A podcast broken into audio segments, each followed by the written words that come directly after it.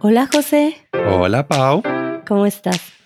todo muy bien, todo muy bien, disfrutando del calorcito aquí en España. ¿Vos qué tal? ¿Cómo va todo por allá en Berlín? Bien, estoy un poco cansada, la verdad. Entonces, he pasado tiempo descansando en cama, también viendo la tele. Hay veces que necesito más descanso de lo normal y estos días han sido así. Y he estado viendo una serie española y estaba reflexionando de cómo ahora veo mucho más contenido en español que antes. No sé si tenga que ver con que con que también se está haciendo contenido de muy buena calidad en español o también que yo tenía un prejuicio acerca de la televisión en español y creo que tiene que ver con el doblaje, que tengo esta noción de que de que el español en las películas y en las series simplemente no no me cuadra. Ya, puedo llegar a entenderte. Yo también, bueno, yo la verdad es que no acostumbro a ver nada eh, doblado. Yo soy de los que prefiere verlo todo en versión original con subtítulos, siempre. Sí, yo igual.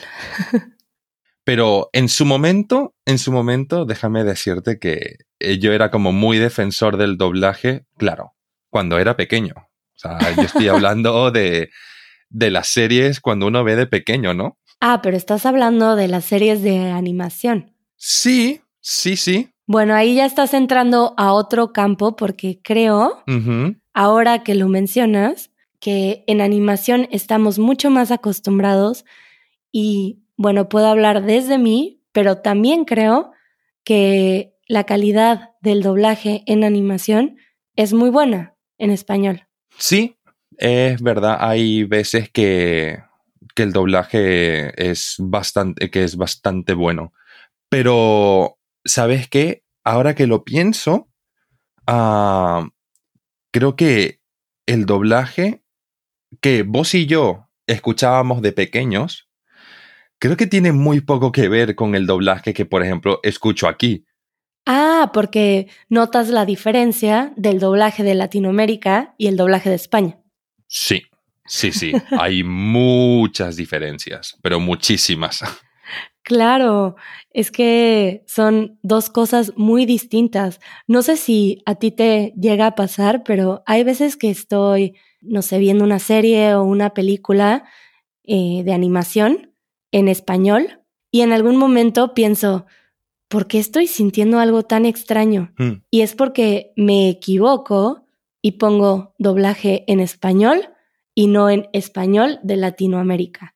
No sé si quienes nos escuchan tienen alguna preferencia en el doblaje. A mí me encantaría saber, bueno, no sé si ven películas dobladas al español para practicar su español. Eh, si no, se los recomiendo y más adelante les damos recomendaciones puntuales. Pero si tienen alguna preferencia, eh, escucharla en español o escucharla en español de Latinoamérica, que muchas veces tenemos esas dos opciones. No sé si solo nos dan esa opción en Latinoamérica, que puede ser también. Que bueno, ahora que digo eso, me dan muchas ganas de hacer una pausa para hablar un poco del patrocinador de este episodio, que es NordVPN porque justamente NordVPN te permite cambiar de ubicación virtual. Y en este ejemplo que mencioné, si ustedes quisieran obtener esa opción de español de Latinoamérica y tal vez esta opción no está disponible en su país, dando un clic pueden cambiar de ubicación a Colombia, a México, a Argentina. Y de esta forma me imagino que pueden tener otras opciones.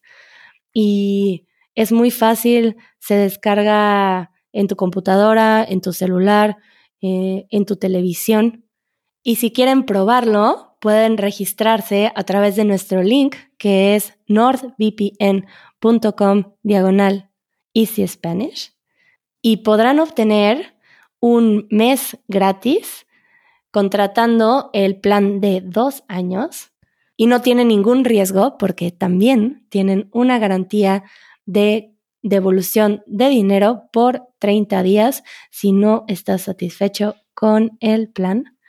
Y bueno, ahora sí, continuemos.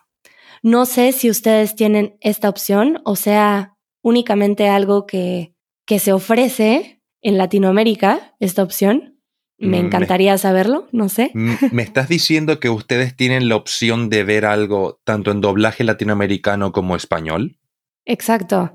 Bueno, y en algunos casos tal vez no se dan las dos opciones, pero me imagino que solamente te dan la opción de español de Latinoamérica. Simplemente si tú pones español en el doblaje, lo que te van a dar es el doblaje de dónde está tu ubicación. Me imagino, si yo hago esto en España, me van a dar el doblaje de España.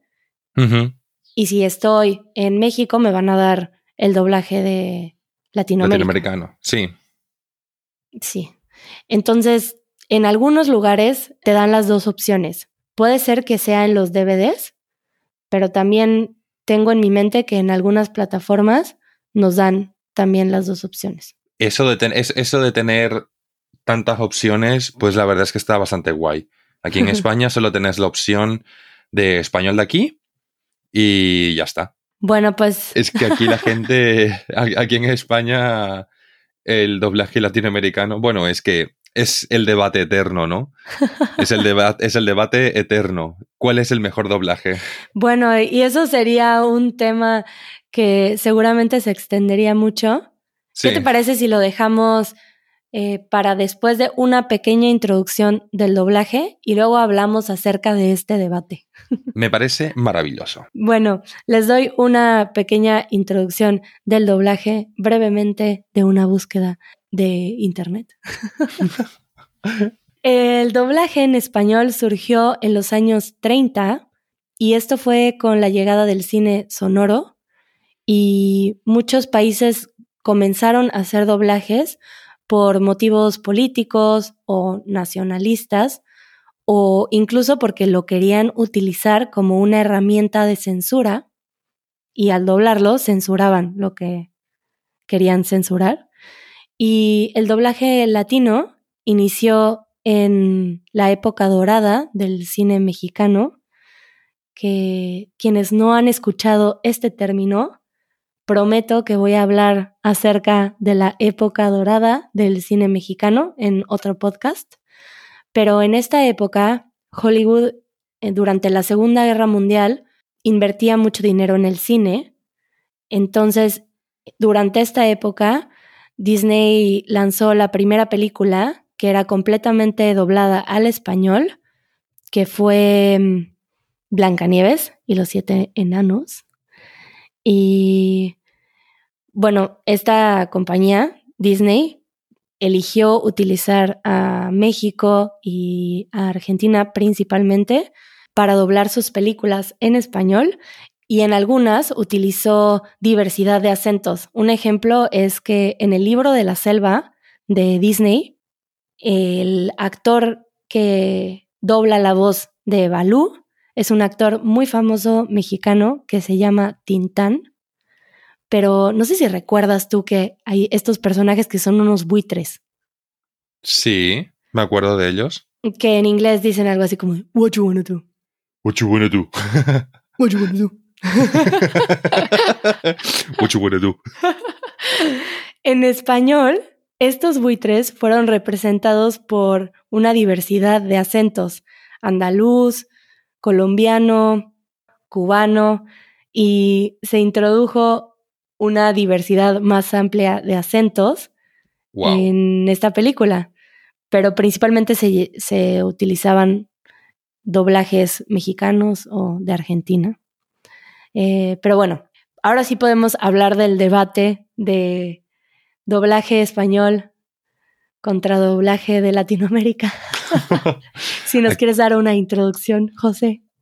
Aquí nos estamos entrando, por así decirlo, en aguas algo pantanosas. En terreno delicado. Sí, muy, muy delicado. Casi podríamos decir un campo de minas. Eh, está claro que este debate eh, nunca eh, habrá una solución absoluta porque los españoles dirán que, el doblaje español es el mejor y los, y los hispanoamericanos diremos que el doblaje latino es el mejor. Porque son tan grandes las diferencias culturales, estamos hablando de que España se centra en hacer su doblaje para solamente un solo país, ¿no? Por lo tanto, ahí hay como una cierta homogeneidad cultural. Utilizar las mismas expresiones, entonces hacer un doblaje para solamente un solo país, pues hará que surjan unas ciertas palabras y expresiones que posiblemente muchos hispanoamericanos no las conocerán, las conocerán para nada.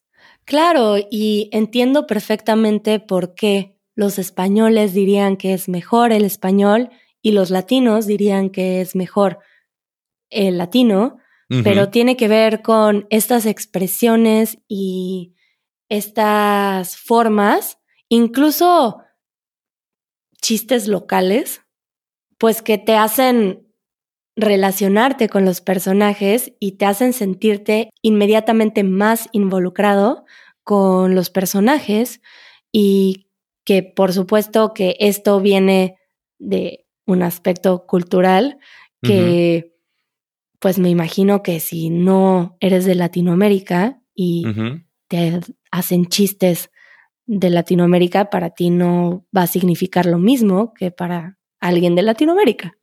Exacto, sí, sí. Por ejemplo, ¿qué fue lo que me estabas contando de Don Gato? Ah, sí, la historia de Don Gato es un es una historia muy curiosa porque bueno, Don Gato es el nombre traducido al español, pero es esta serie de caricatura que se llama Top Cat, que no fue para nada exitosa en Estados Unidos. Y esta serie la llevaron a México, fue doblada al español por actores mexicanos y las voces son muy particulares porque incluyeron aspectos culturales. Por ejemplo, hay un personaje que tiene un acento muy marcado del sur de México, de Yucatán, y cada personaje tiene algo muy, muy particular. Y Don Gato fue un éxito en México, que se canceló la serie en Estados Unidos, pero en México creo que se seguían viendo los mismos capítulos por años, porque las voces de los personajes, al relacionarse con la cultura, cambiaron todo el, el sazón de la caricatura. No sé si habíamos utilizado esta expresión de esta forma. A mí me encantaría que, que pudiéramos recomendar algunos doblajes particulares, que en mi caso nada más podría recomendar doblajes en México, porque son con los que tengo una relación. Eh, me encantará saber si ustedes que están aprendiendo español tienen alguna recomendación de alguna serie de animación, alguna película que disfruten ver en español. Y si no, los invito a hacerlo porque hay muchas series y películas de animación que son muy buenas en español.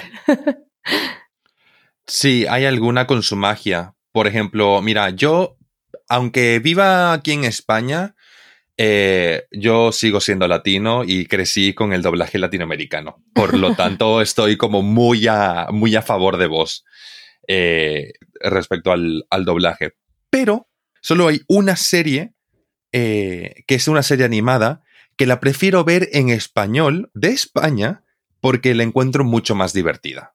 Bueno, yo tengo que saber porque creo que no he visto contenido doblado en España. Claro que lo he visto ocasionalmente cuando estoy en España y siento esta distancia cultural, pero con una recomendación tuya me encantará ver una serie con doblaje español. ¿Cuál es?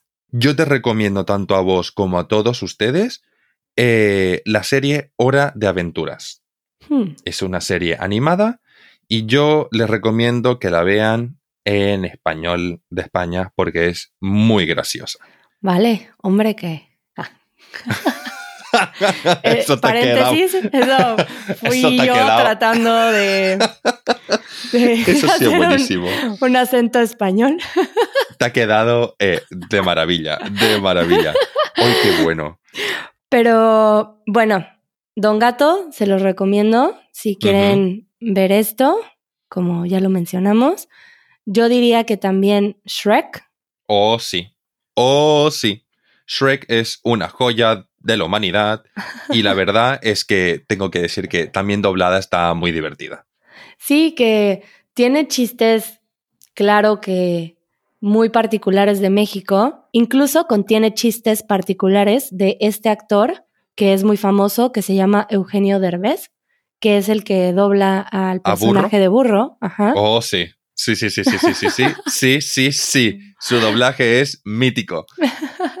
Entonces, si quieren probar ver algo, Shrek sería algo que recomiendo. Yo diría que también Los Simpson, Los Simpson. que es muy distinto el doblaje. Sí, porque para comenzar, en Latinoamérica el personaje principal se llama Homero Simpson, pero aquí en España lo llaman Homer Simpson, Hmm. Para que te hagas una idea. Bueno, pero eso sucede mucho. Voy a hacer un paréntesis aquí, pero eso sucede mucho en España, ¿no? Que, que se hace como Homer, Homer, ¿no? O, bueno, a mí me sorprendió la primera vez que escuché bacon. Para llamar a lo que nosotros llamamos tocino, Sí, lo llaman bacon por la traducción. Bueno, no, no por la traducción, por la pronunciación en Sí. español de la palabra en inglés, bacon, Sí, de sí. bacon. bacon. Sí, sí, sí. De hecho, aquí también en, en Barcelona también se dice bacon. Dicen, sí, quiero un bocata de bacon con queso. Ah, pero dicen bacon, no dicen bacon. Dicen bacon, dicen bacon. Nos desviamos un poco a la comida. Yo creo que tenemos hambre, José. Pues sí, ¿eh? Ahora mismo un sándwich de bacon con queso no suena nada mal, ¿eh? Pero bueno, va, volvamos, volvamos, volvamos. Volvamos a esto del doblaje. No sé si tienes alguna otra recomendación. Si quieren ver una enorme diferencia, por ejemplo, entre doblaje latino y doblaje español de España, también, por ejemplo, el famoso anime eh, Dragon Ball es un perfecto ejemplo para ver las enormes diferencias. Cuéntanos una de las enormes diferencias. Una enorme diferencia, y yo creo que es la más significativa, es que el personaje principal de la serie, Goku, que bueno, aquí en España lo llaman Goku, Bueno, no está tan diferente. No tan diferente, pero lo, que vi- pero lo que voy a contar sí es. Tiene un ataque muy conocido que es un rayo de energía, que mucha gente lo conoce como Kamehameha, ¿no? Eh, de hecho, se conoce así en, bueno, en el idioma original japonés, en inglés, etc. Pero no, no, no, no. Aquí en España decidieron meterle eh, su propia, su, su propio giro al asunto y, decidieron llamar al ataque onda vital. Lo cual, personalmente, suena eh, eh, nefastamente horrible. Onda vital. Entonces, Sí. en vez de hacer este sonido que era como kame kame ka, ¿cómo era? Ajá. Kame kame ha. Sí, sí.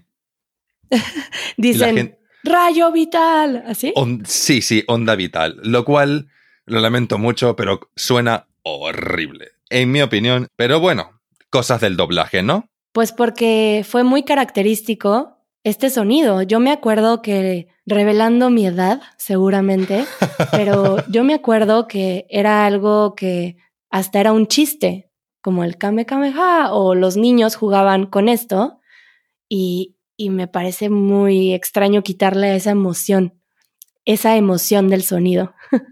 Sí, sí, es que toda la razón, es que toda la razón del mundo. Quien haya visto Dragon Ball eh, sabe, eh, le resuena el Kamehameha. Luego viene el doblaje español y ¡boom!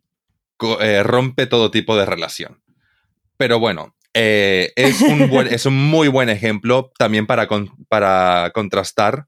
Y José enojado con Dragon Ball mientras... Sí, no, indignado. La palabra es indignado. Indignado, que esto es una ofensa, es broma.